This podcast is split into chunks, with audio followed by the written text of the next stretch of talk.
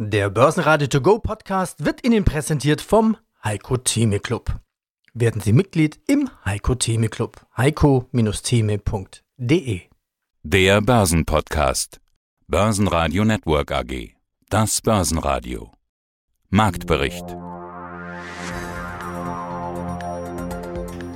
Der DAX schaute am Dienstagmittag schon mal über die 13.000 Punkte. Bis auf 13.050. Dann wurde es wieder flacher. Schlusskurs DAX minus 0,3%, 12.881 Punkte. Aus dem Börsenradiostudio A grüßt Sie Peter Heinrich mit Kollegen Sebastian Leben. Die Anleger nehmen die China-Trump-Streitigkeiten locker. Heute haben wir für Sie im Programm der CEO von Flughafen Wien, Anusch Wilhelms zum Start des Traderspiels, MBB mit dem ersten Halbjahr Umsatz plus 30 Prozent. Die Prognose gilt wieder. Frank Benz sagt Gold für alte und Bitcoin für junge Anleger. Thomas Grüner warnt, bewahren Sie sich die Demut vor den Märkten. Und hat sich die Börse von der Realwirtschaft abgekoppelt? Edgar Walk sagt, immer wieder faszinierend, wenn Medien das schreiben. Die Börsen nehmen aber viel vorne weg. Nur mal so als Idee von Börsianern. Wir könnten wieder fliegen, urlauben oder Kreuzfahren? Mein Name ist Edgar Walk, ich bin Chefvolkswirt bei Metzler Asset Management. Das gibt ja nun dieses berühmte V, diese V-Formation, die man jetzt auch ja. schon ganz häufig in den Medien gehört hat.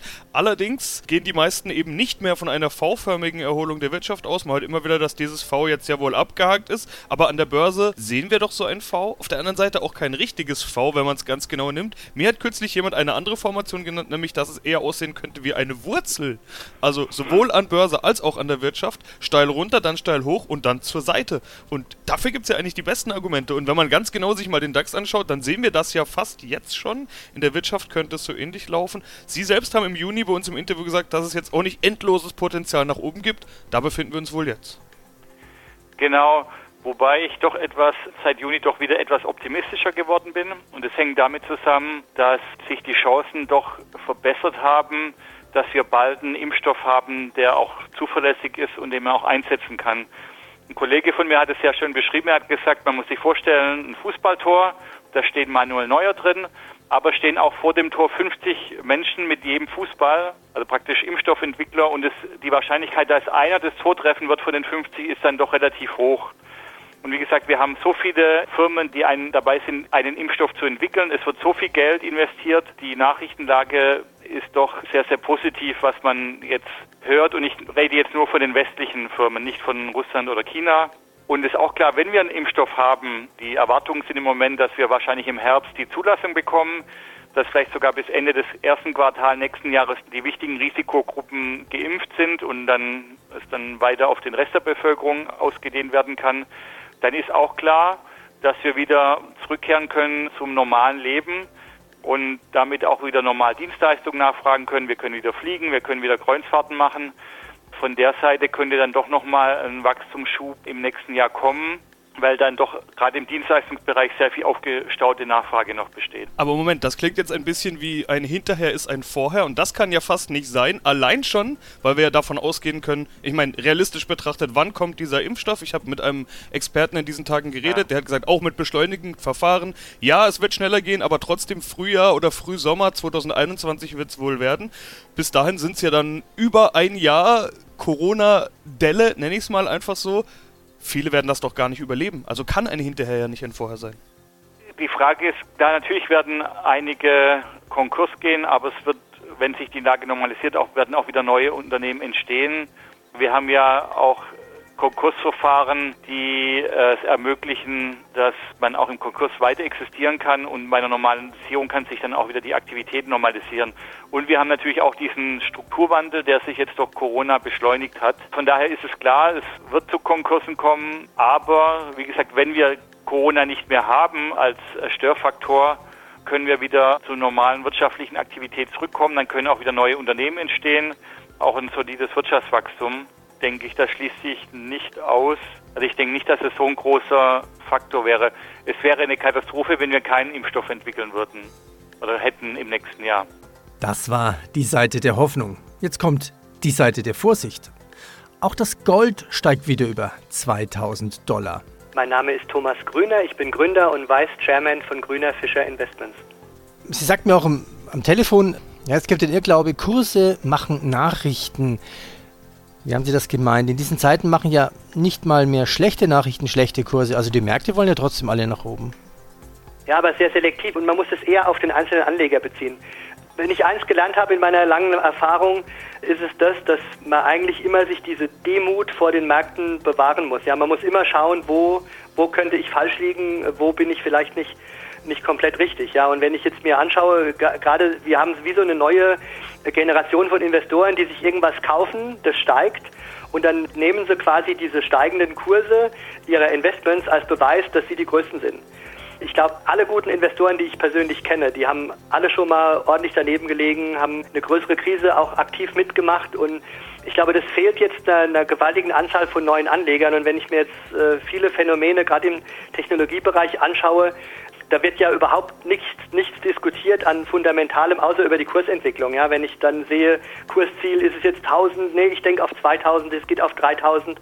Da kann man eigentlich jede beliebige äh, heiße Aktie nehmen, die aktuell so am, am Markt diskutiert werden.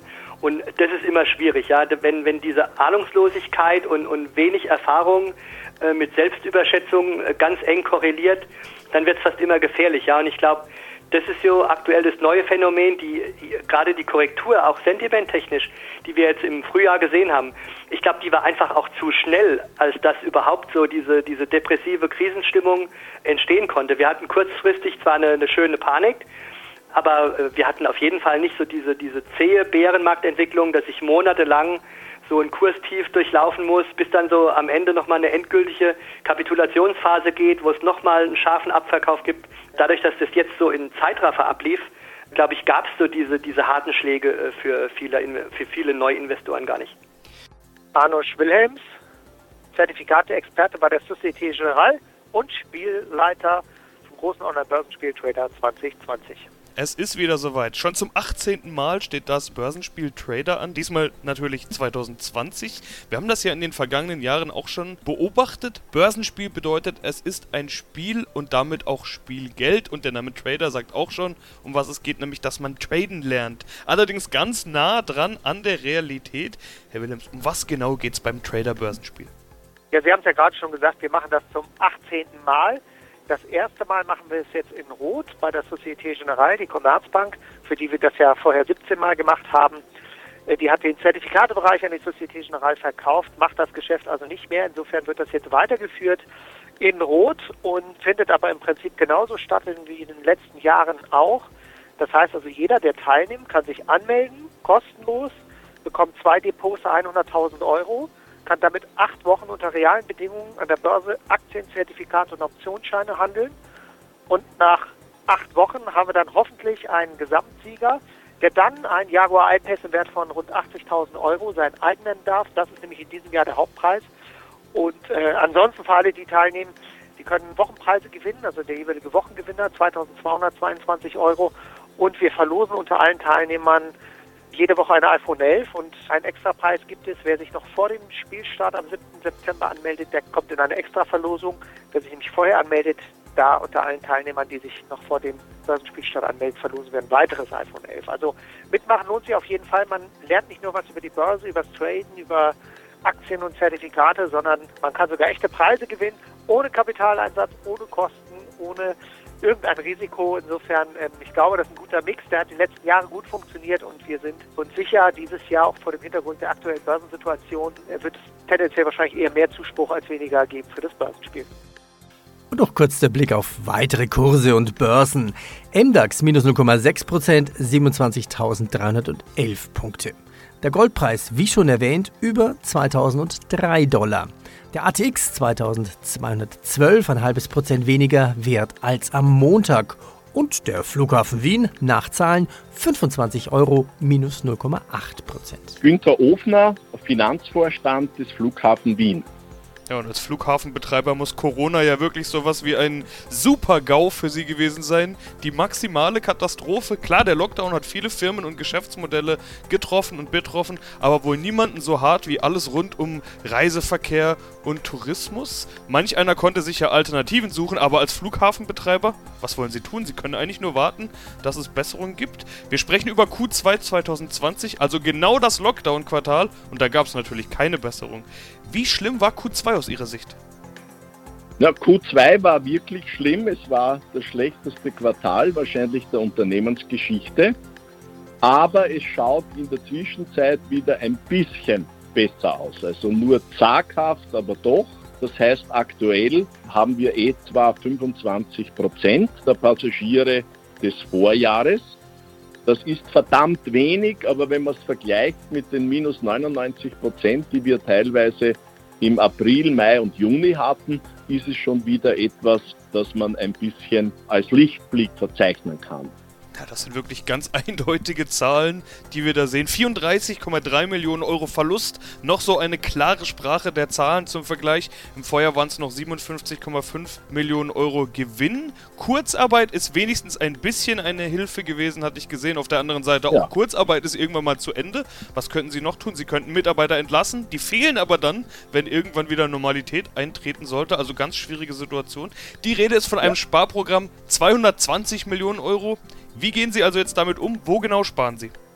Ja, in allen Bereichen des Unternehmens, bei den Personalkosten, weil uns hier der Staat hilft mit dem Kurzarbeitsprogramm. Das heißt, etwa 45 bis 50 Prozent der aktuellen Personalkosten werden aus der Kurzarbeit gedeckt, aber auch alle sonstigen Aufwendungen wurden drastisch gekürzt. Wir haben unsere Investitionen, die für heuer geplant waren, um 100 Millionen gekürzt und wir werden auch den Notfallfonds der Bundesregierung in Anspruch nehmen, wo wir eine Unterstützung äh, für die Fixkosten erwarten können und bekommen. Und insgesamt mit dieser Hilfe, aber auch unserer Finanzkraft, wir haben ja das Unternehmen in den letzten Jahren entschuldet, werden wir, was jetzt die Finanzierung des Unternehmens anbelangt, auch die nächsten Monate ohne Probleme überstehen.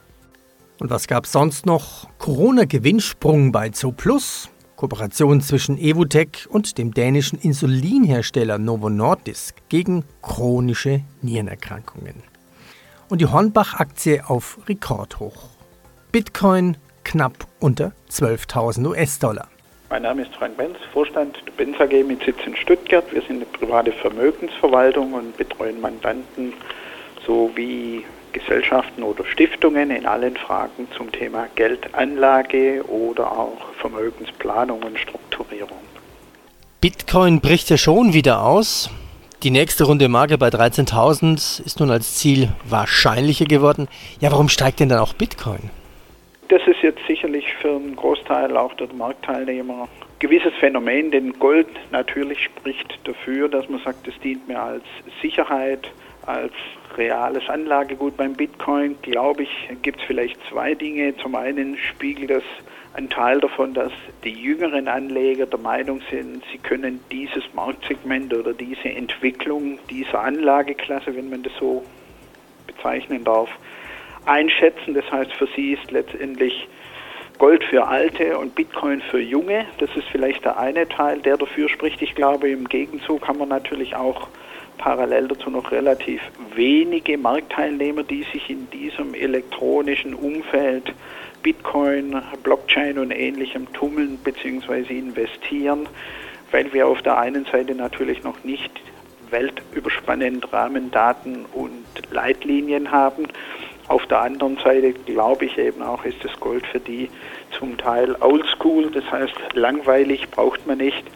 Und vielleicht für die breite Masse ist es ein Phänomen, dass ich glaube, die Marktteilnehmer zeigen uns eigentlich nur, dass sie total verunsichert sind und viele Dinge angreifen, die einfach nicht Aktien heißen, auf der anderen Seite nicht Kasse bedeuten, also Termin oder Festgelder und Zinspapiere, weil die de facto aufgrund der Inflation und aufgrund der Nullzinsen, mit denen sie behaftet sind, tatsächlich von vornherein zu keiner Mehrwert führen und bei allen anderen Klassen hat man vielleicht realistisch die Chance. Also ich denke, eine Mischung aus diesen drei, vier Faktoren führt eben dazu, dass wir kurioserweise steigende Aktienmärkte ähm, in der Technologieseite haben, steigende Goldpreise und Bitcoin als elektronische Währung, die für viele vielleicht doch noch nicht so zum Greifen kommt. Walmart übertrifft trotz hoher Corona-Kosten die Erwartungen. Die US-Baumarktkette Home Depot profitiert von Corona und legt klar zu. Rheinmetall sichert sich einen milliardenschweren Panzerauftrag aus Ungarn. Neuzugänge aus 2019 kompensieren den Automotive-Bereich von MBB. Im ersten Halbjahr Umsatz plus 30 Prozent. Die Prognose gilt wieder. Macht in der Summe für die MBB-Aktie 12,6 Prozent. Ja, guten Tag. Mein Name ist Christoph Nesemeyer. Ich bin geschäftsführender Direktor der MBB SE oder Neudeutsch CEO des Unternehmens. Und wir wollen natürlich mit Ihnen über die Industrie im Gesamten sprechen. Das sieht man nämlich bei Ihnen, ja, ich will nicht sagen perfekt abgebildet, aber man bekommt so einen Eindruck, wie es denn generell unterschiedlichen Branchen geht, da Sie viele unterschiedliche Branchen dabei haben. Die deutsche Industrie, die leidet in Q2 natürlich unter Corona. Nicht nur die deutsche Industrie, eigentlich ja wir alle. Die Covid-19-Pandemie schlägt zu. So könnte der Konsens sein. Jetzt haben Sie mir aber schon in Q1 gesagt, Q2 wird nicht schlimm. Das war eines der Zitate aus dem letzten Interview sieht man jetzt auf Halbjahresbasis bei Ihnen 30,8% Umsatzwachstum auf 328,9 Millionen Euro. Andere schrumpfen, Sie wachsen und zwar rund ein Drittel. Heißt nicht, dass Sie nichts von Corona zu spüren bekommen, da schauen wir gleich noch genauer rein. Was würden Sie jetzt in der Rückbetrachtung aber über das erste Halbjahr sagen? Nicht so schlimm, klingt ja dann fast noch bescheiden. Das war für unsere Verhältnisse ein gutes erstes Halbjahr, insbesondere vor dem Hintergrund der aktuellen Entwicklungen. Und wenn man berücksichtigt, dass wir im letzten Jahr die Unternehmen, die ganz wesentlich zu diesem Gesamtbild der MBB SE im ersten Halbjahr beigetragen haben, erst erworben haben. Das heißt, wir konnten uns aus der, sag ich mal, doch durchaus automotive-lastigen Situation des Vorjahres durch die Akquisition von Vorwerk und in Folge Bohlen und Doyen einerseits und durch die Verstärkung der DTS mit ISL doch sehr gut aufstellen und haben dann dieses Ergebnis also Stichwort Diversifizierung über Branchen hinweg. Ich hatte es ja gerade schon angedeutet. Vor allem das Segment Service und Infrastructure ist stark. Mehr als die Hälfte des Umsatzes kommt inzwischen von dort. Die Schwäche aus den anderen Segmenten konnte, wie gesagt, überkompensiert werden. Wie groß ist denn dieser Erfolg? Ist das ein Diversifikationserfolg, ein Strategieerfolg? Was würden Sie da für, einen, ja, für eine Überschrift drüber schreiben? Wenn man sich die MBBSE, da muss man fair sein, wenn man sich die MBBSE heute ohne die neuen Gesellschaften anschauen würden, dann würden wir das berichten, was Sie von vielen Automobilzulieferern oder automotivlastigen Unternehmen heute berichtet bekommen, nämlich dass die Umsätze deutlich zurückgegangen sind. Das haben wir in unserem Segment Technological Applications abgebildet und dass die Ergebnismargen verschwunden sind. Und wenn man Glück hatte, konnte man ein positives Ergebnis oder gerade noch ein Nullerergebnis erzielen. Das wäre auch die MBB heute, muss man fairerweise sagen. Selbst wenn wir auch ohne die Zukäufe des Jahres 2019 mit unseren Consumer Goods Firmen wie der Matratzenherstellung und der Tissue-Herstellung bei Hanke und CDV Polster. Selbst wenn wir die da berücksichtigt hätten, wäre das so gewesen. Und von daher kann man diesen Erfolg eigentlich nur als außerordentlich bezeichnen, der im Zukauf dieser Firmen des letzten Jahres besteht. Wir müssen uns das nochmal vor Augen führen. Wir haben dort mit dem Bereich und den beiden Unternehmen Vorwerk und DTS zwei Unternehmen, die so gut wie gar nicht von der Corona-Krise betroffen worden sind. Sie hatten natürlich den Alltag, den sie gestalten mussten, das darf man nicht zu gering schätzen, aber im Grunde genommen, wenn man auf die Zahlen schaut, was Umsatz und Ergebnisse angeht, dann haben die Unternehmen sich sehr, sehr gut entwickelt, sind sehr gut gewachsen und haben auch ein nachhaltiges Geschäftsmodell, was uns treibt. Und zum Abschluss noch, wie immer, kurz der Hinweis. Alle Interviews finden Sie in der Langversion natürlich in der börsenradio.de Mediathek. Und noch was. Wenn Ihnen der Podcast gefallen hat, dann bewerten Sie ihn doch bitte am besten mit 5 Sternen bei Spotify und bei Apple iTunes. Danke Ihnen. Börsenradio Network AG Marktbericht Der Börsenradio To Go Podcast wurde Ihnen präsentiert vom Heiko Theme Club.